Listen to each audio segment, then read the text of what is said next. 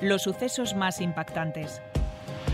Contados por sus protagonistas, familiares, abogados, testigos, jueces y por aquellos personajes que de un modo u otro han tenido relación con la historia. Asturias Negra, la serie de podcast de sucesos del comercio.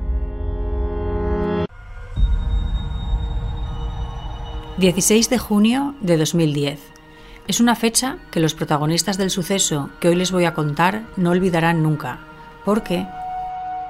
Asesinato de estas características, pues claro, no se te olvida. Y no lo hace aunque seas un abogado especialista en derecho penal, como al que acaban de escuchar. Ya se lo hemos dicho en esta serie, Avilés es un lugar tranquilo. No hay tiroteos ni dos víctimas mortales todos los días. No es de extrañar, por tanto, que fuera noticia de primera durante varios.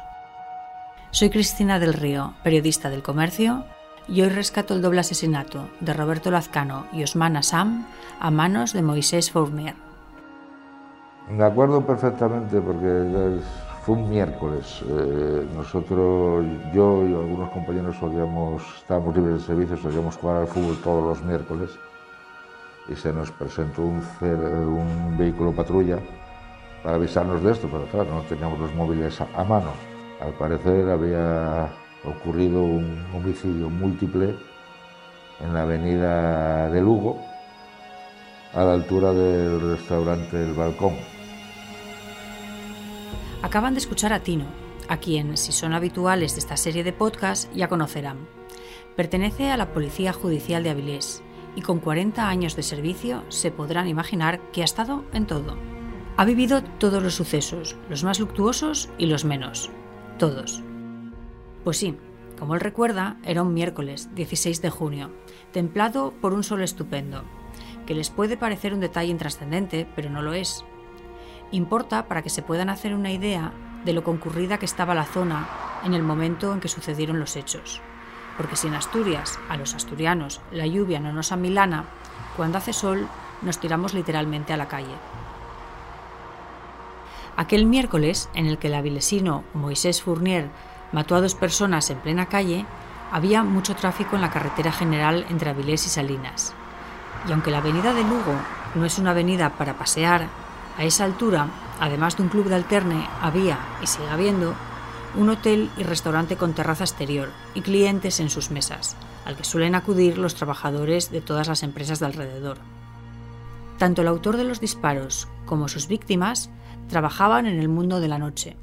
Moisés Fournier y Roberto Lazcano, ambos en la treintena, regentaban sendos clubes de prostitución. El segundo, Lazcano, continuaba un negocio familiar asentado, consolidado, mientras que el primero, el autor de los disparos, era nuevo en él. La tercera víctima fue Osman Assam, un ciudadano rumano que trabajaba como personal de seguridad para Roberto Lazcano y que aquel día también se desplomó en la calle como consecuencia de los disparos. Cuando llegué a la zona estaban ya dos cuerpos, eh, uno enfrente, en la acera de enfrente del local que regentaba el que a la postre fue el, autor de los hechos. No me acuerdo ahora mismo cómo se llamaba el club. El club se llamaba Los Arcos y el segundo cadáver que se encontraron, Tino y sus compañeros, yacían la parada del autobús, en la margen izquierda de la calle, en dirección a Castrillón. Este era el del portero.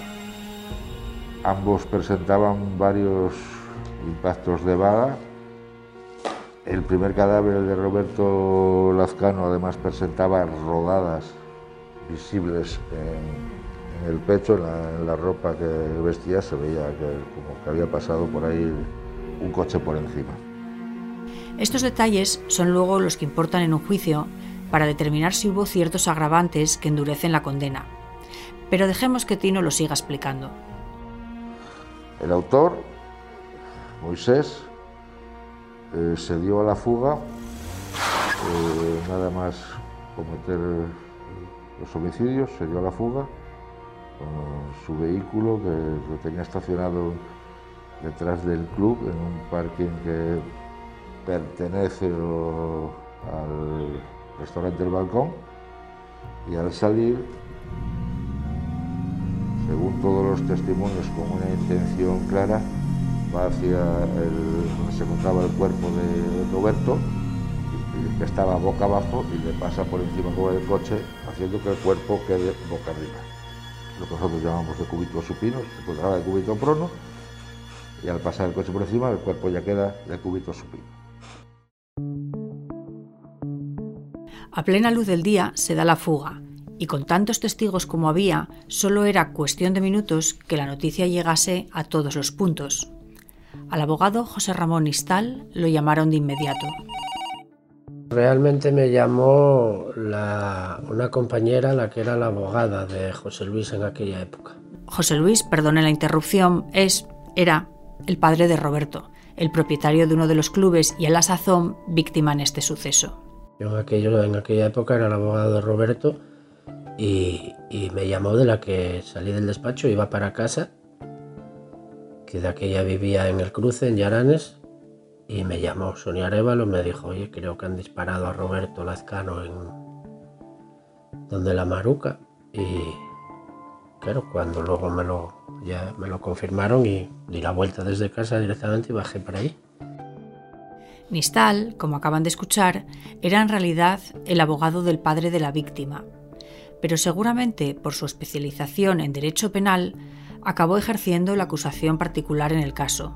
Un caso que, en principio, no tenía mayor complicación porque el asesino se entregó a las pocas horas. Al día siguiente eh, se, intentó contactar con él por teléfono, pero a través de la familia ya nos informaron que se iba, a entregar. Y efectivamente pues al día siguiente se persona con su abogado en estas dependencias, se le toma, se le informa de sus derechos, se le toma declaración, reconoce los hechos, cuenta su versión,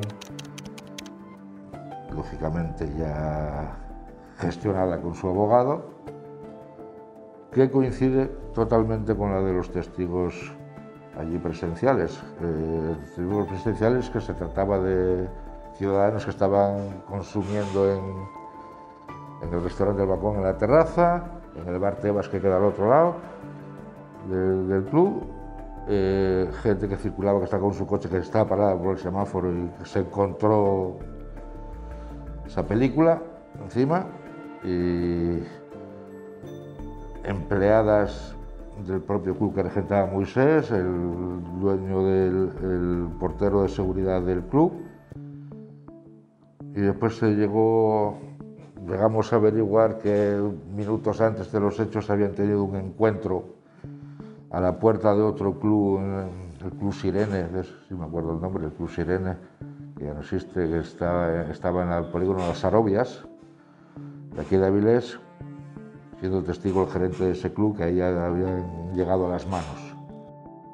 El abogado de Fournier era otro especialista en derecho penal, el abogado Ignacio Hernando, y el caso, dados los ingredientes, clubes, prostitución, disparos, víctimas mortales, estaba llamado a captar toda la atención mediática.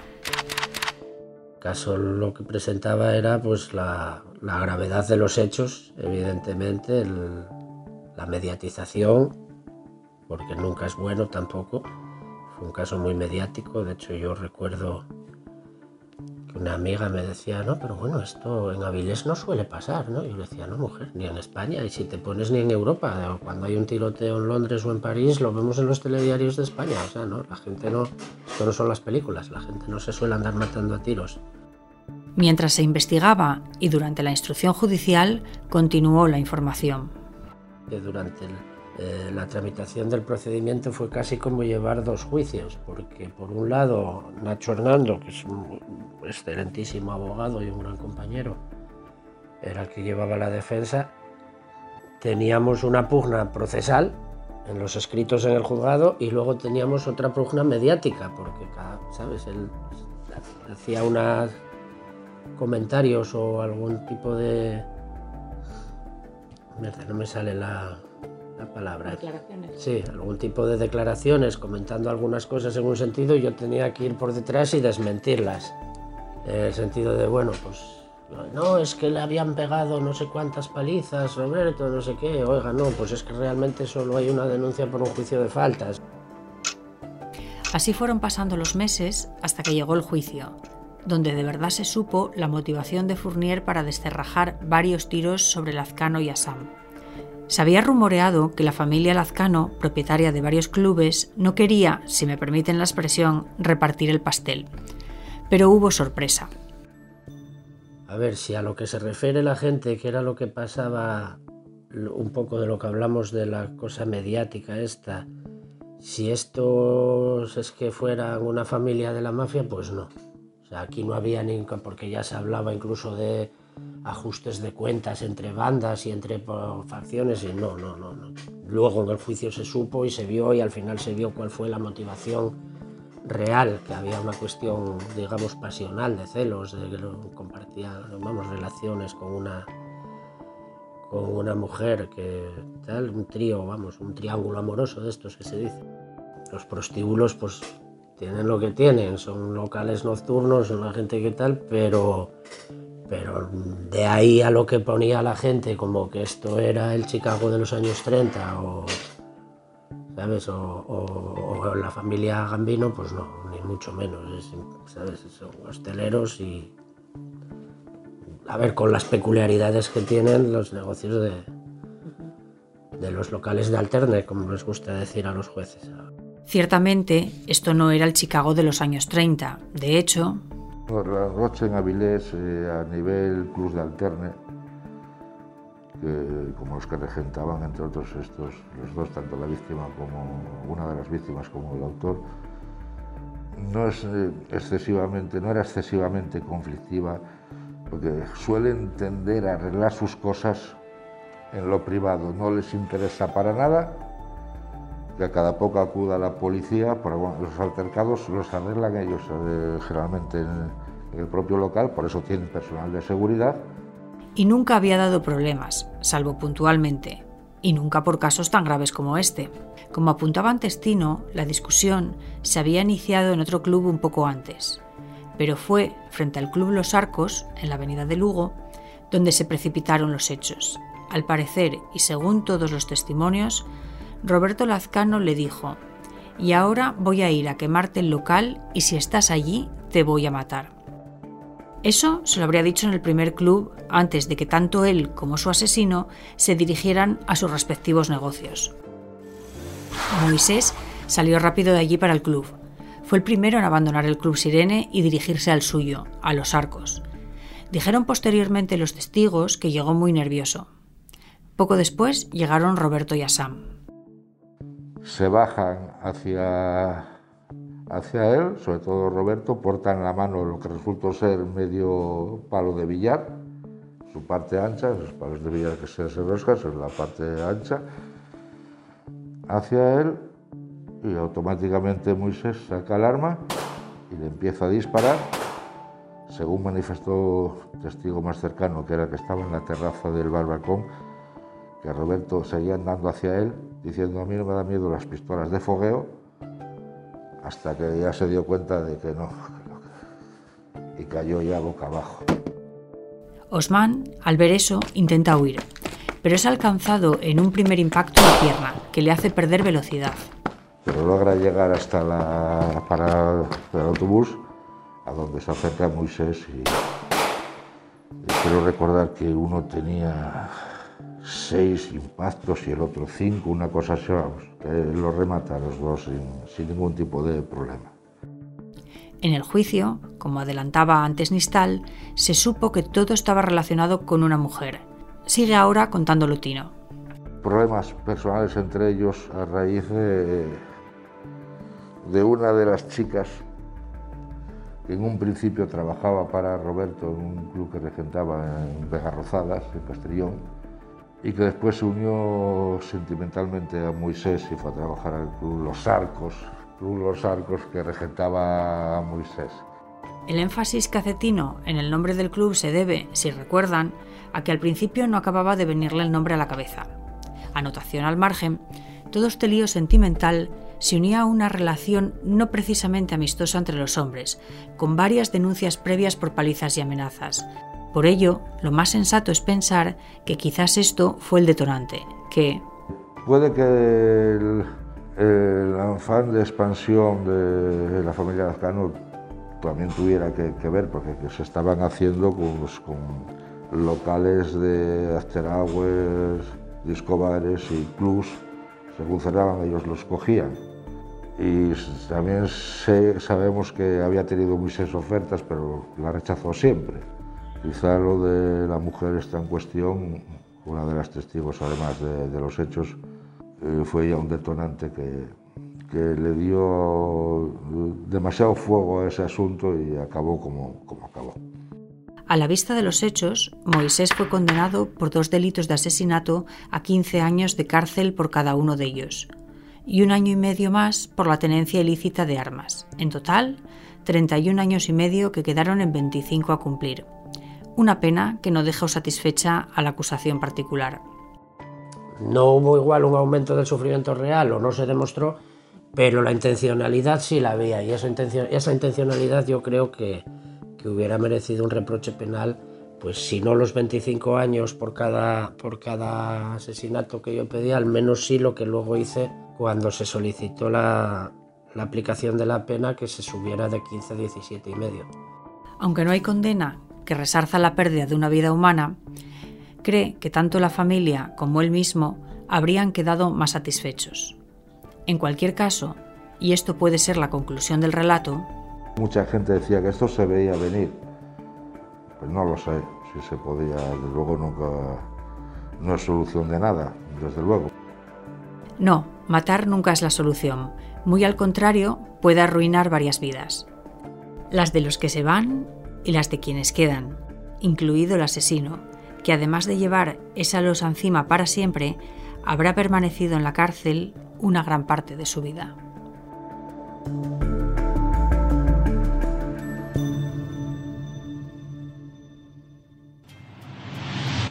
Este podcast ha sido realizado por Cristina del Río en la producción y redacción y Carmen Muñiz en el montaje técnico. Para escuchar más episodios de Asturias Negra, visita elcomercio.es.